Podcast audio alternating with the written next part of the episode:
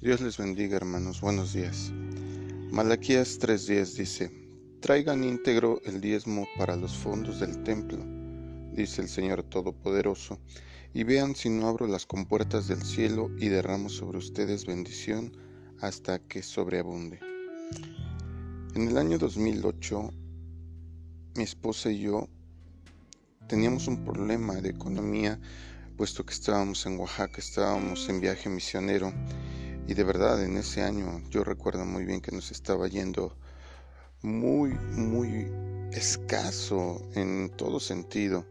Estábamos dando casi golpes contra el viento, nuestros ingresos eran casi nulos, comíamos lo poco que los hermanos en la sierra nos ofrecían.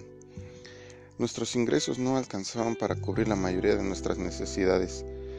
Ella y yo temíamos que de hacerlo regularmente no tendríamos con qué vivir. Un día reflexionando sobre la lectura de Malaquías, descubrimos que era necesario diezmar.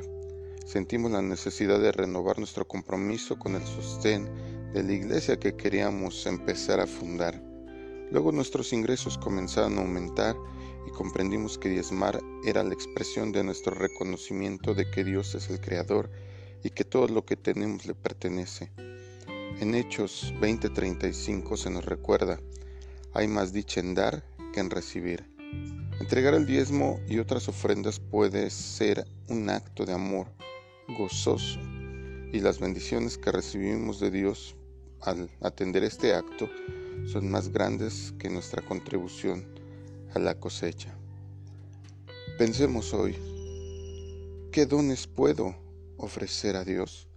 Porque no se trata solo de dinero, se trata de tiempo, se trata de tener manos a la obra en la acción de la iglesia. Y sobre todo, oremos hermanos para que podamos aprender a dar con alegría. Dios les bendiga, tengan un excelente día.